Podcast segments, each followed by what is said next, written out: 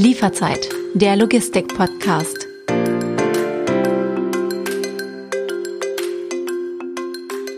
Willkommen bei Lieferzeit, der Logistik-Podcast.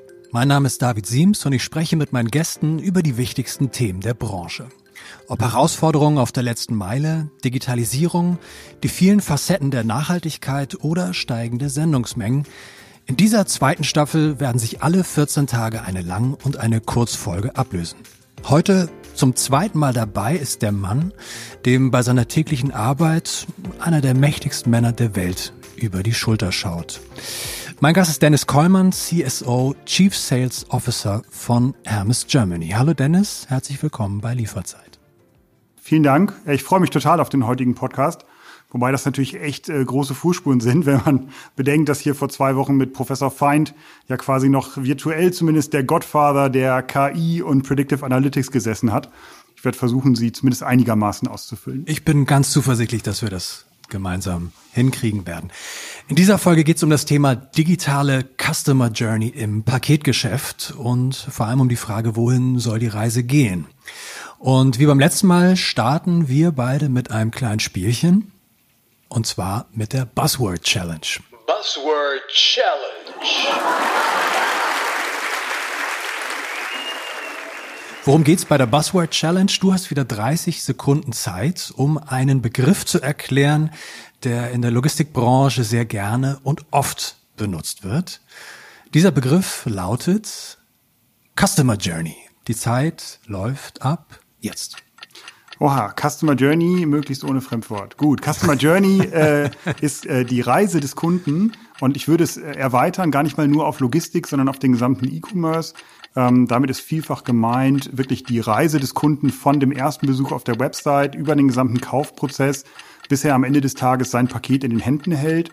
Und diese Reise soll eben möglichst seamless, also möglichst ohne Knackpunkte, ohne Reibungsverluste ablaufen, sehr konvenient für den Kunden. Das waren 29 Sekunden, also Chapeau, das war sehr auf den Punkt.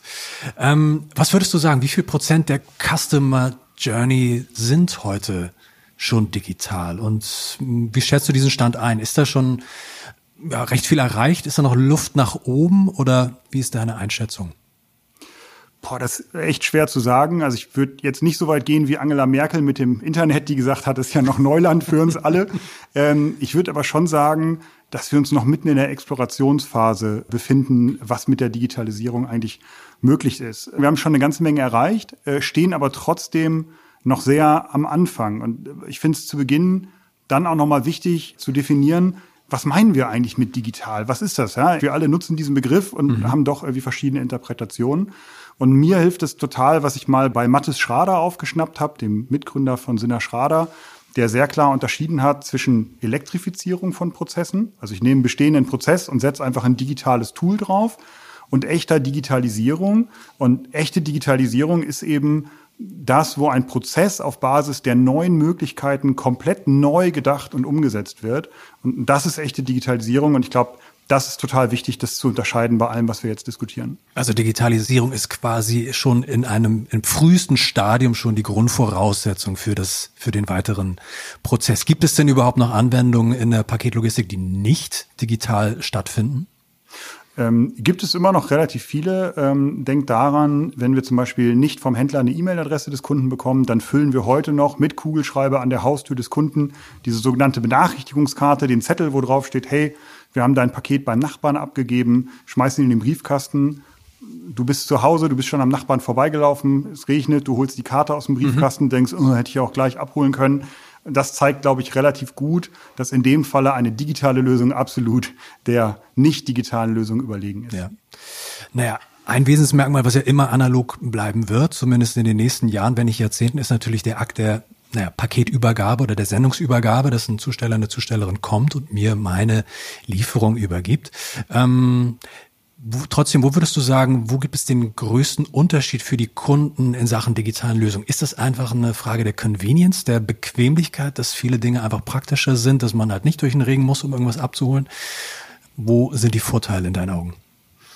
Na, ich glaube, den größten Unterschied machen sie immer da, wo sie echte Probleme lösen. Ja, wir versuchen uns immer in den Endkunden reinzuversetzen oder eben auch in den Auftraggeber, aber im Falle der Digitalisierung insbesondere in den Endkunden und arbeiten da nach dem Motto Don't waste my time. Also wir versuchen immer diese Zeitfresser, das, was von dem Kunden nicht als bequem wahrgenommen wird, eben äh, rauszuhauen aus den Prozessen. Ja, das kann im Maschinenraum sein, also der, der Tourenplanung, wo der Kunde das nur indirekt merkt über ein enges Zeitfenster, was er bekommt, ja, äh, in der Paketankündigung oder in der direkten Schnittstelle zum Endkunden, wo er besonders konvergent umverfügen kann. Also dieses Thema, ich bin nicht zu Hause, ich möchte es nicht haben, ja, ich, ich verfüge es um an einen Paketshop, ich verfüge es um auf eine andere Zeit oder an einen Ort meiner Wahl. Äh, da wird es besonders bequem, weil es ein echtes Kundenbedürfnis löst. Und an dem Beispiel merkst du übrigens auch, dass vor allen Dingen ganzheitlich digital gedachte Lösungen echten Impact bringen. Ja, nur ein schickes Frontend, wo du nichts tun mhm. Hilft dir da wirklich gar nichts. Ja, das ist nur eine Form von Make-up, die aber, sobald das Make-up dann wegbröckelt, doch die eigentlichen Schwächen offenbart. Du bist auch ein Kind der 90er, genau wie ich. Ähm, du erinnerst dich vielleicht auch noch an die Band Tokotronic, die einen Song und auch ein Album hatten mit dem Titel Digital ist besser.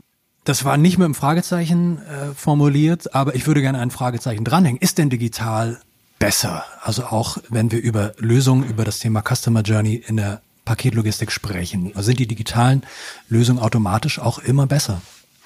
Ich glaube, 95 war es. Digital ist besser. Ich erspare euch das jetzt äh, hier zu singen. Also digitale Lösungen sind nicht immer grundsätzlich besser. Aus meiner Sicht müssen sie drei Themenfelder erfüllen, damit sie wirklich einen echten Unterschied machen. Sie müssen ein relevantes Bedürfnis oder Problem des Kunden lösen. Sie müssen intuitiv zu bedienen sein. Ja, jeder kennt noch, insbesondere bei Behörden, ja, klicken Sie oben links und dann unten rechts. Also es muss sehr, sehr einfach zu bedienen sein und es muss im Gesamtprozess gedacht sein. Keine singuläre Lösung für irgendeinen Teilstep. Ja, ein Beispiel. Als wir angefangen haben, Prozesse bei uns zu digitalisieren, fanden wir unseren Chatbot, den wir als Standalone-Lösung implementiert haben, total super. Der ist auch gut, weil er Kunden hilft, ja, Fragen anstelle von runtergeschriebenen FAQs schnell zu einer guten Lösung zu kommen. Der ist wirklich gut. Aber wirklich wirksam wird er erst, wenn ich ihn in die Gesamtkommunikationsstrategie einbinde. Sonst bleibt er ein nettes Gimmick. Uns geht es aber nicht darum, einfach nur Features zu launchen, sondern wir wollen wirklich Impact generieren und das Kundenerlebnis verbessern. Und das geht eben nur, wenn ich den Prozess von Anfang bis Ende denke. Also quasi eine klassische 360-Grad-Lösung. Da wären wir wieder bei einem anderen Buzzword. Können wir vielleicht in einer der folgenden Folgenepisoden ja mal auch mal äh, verwenden, die 360-Grad-Lösung. Jetzt, ähm, wenn man sich so mal hineinliest und auch hineinhört in die Branche, generell und mit den Experten spricht, die sich mit dem Thema Digitalisierung beschäftigen, gibt es natürlich verschiedene Bereiche, in die investiert wird, die oder wo vielleicht so die Verheißungen auch lauern. Also die einen sagen, das sind voice-basierte Anwendungen, die anderen sprechen vielleicht eher von KI oder von hm, Robotik. Also verschiedene digitale Anwendungen, die ja so als die große Verheißung in der Zukunft für unsere Zukunft ähm, so dargestellt werden. Ähm, was ist dein Eindruck, in welchem Bereich wird gerade am meisten investiert? Wie ist es bei euch? Wo investiert ihr am meisten? Ich würde das gerne mit einer Fristigkeit versehen. Ich glaube, so kurz bis mittelfristig ist das, was ihr mit ihr Professor Feind besprochen habt, genau der richtige Schwerpunkt gewesen. Ja, das Thema Predictive Analytics im Bereich der Tourenplanung, verknüpft mit den wirklich relevanten Umverfügungsoptionen. Denn hier kann ich gleich drei Ziele auf einen Schlag erreichen. Der Kunde weiß sehr genau, wann seine Sendung kommt, kann sich gut darauf einstellen und nach seinen Bedürfnissen in den Zustellprozess eingreifen. Es ist nicht mehr dieses, ich warte von 8 bis 18 Uhr auf mein Paket mhm. und irgendwann kommt das. Ich weiß sehr genau, was passiert. Der Kunde wird zum Dirigent seiner Sendung. Das zweite ist, wir machen das auch ein bisschen aus Eigennutz, ja. Es erhöht massiv die Effizienz der Zustellorganisation.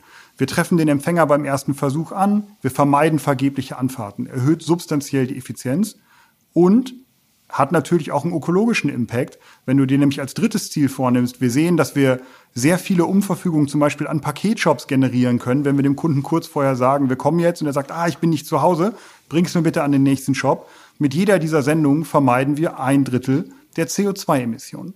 Das ist das kurz- bis mittelfristige Thema.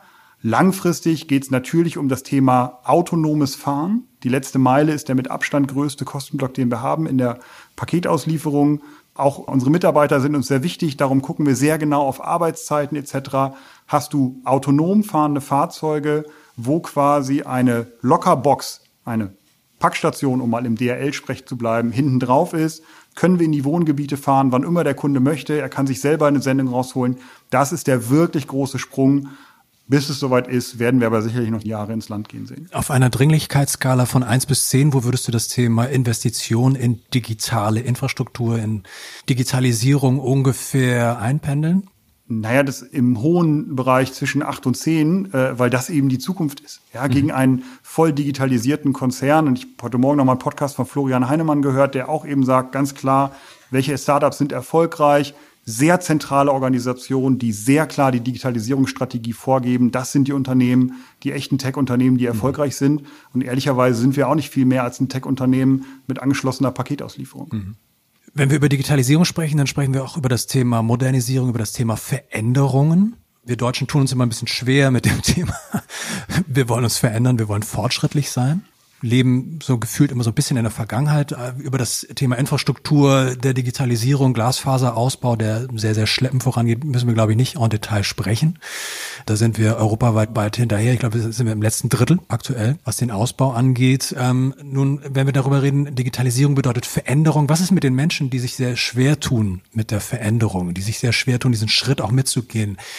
Die auch bereit sind, digitale Tools zu benutzen. Ähm, kann man diese Leute quasi auf der Strecke lassen? Wie ermuntert man quasi die fortschrittsmüden Kunden auch mitzumachen beim Thema Digitalisierung?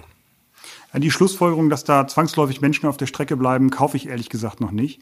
Natürlich müssen wir im Sinne der Effizienz besonders spezifische Einzelkundenlösungen äh, oder Lösungen, die irgendwie keinen besonders hohen Ertrag bringen, immer wieder überprüfen.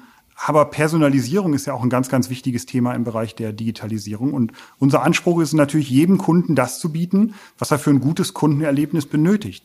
Bei uns im Customer Service, bei aller Digitalisierung, sprichst du immer noch mit echten Menschen.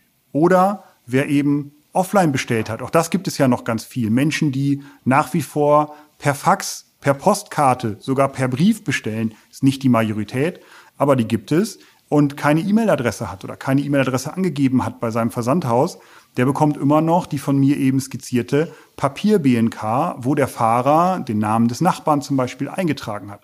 Das ist aber schwerer lesbar. Ja, dann kaufst du dir ein paar äh, aus meiner Sicht unvorteilhaften ein und es ist natürlich prozessual für uns auch teurer. Und das bedeutet, dass am Ende des Tages der Versender dieser Sendung diesen Mehraufwand auch vergüten muss. Aber es wird niemand auf der Strecke bleiben, sondern wir werden immer entsprechende Lösungen anbieten, damit alle auch entsprechend mitkommen.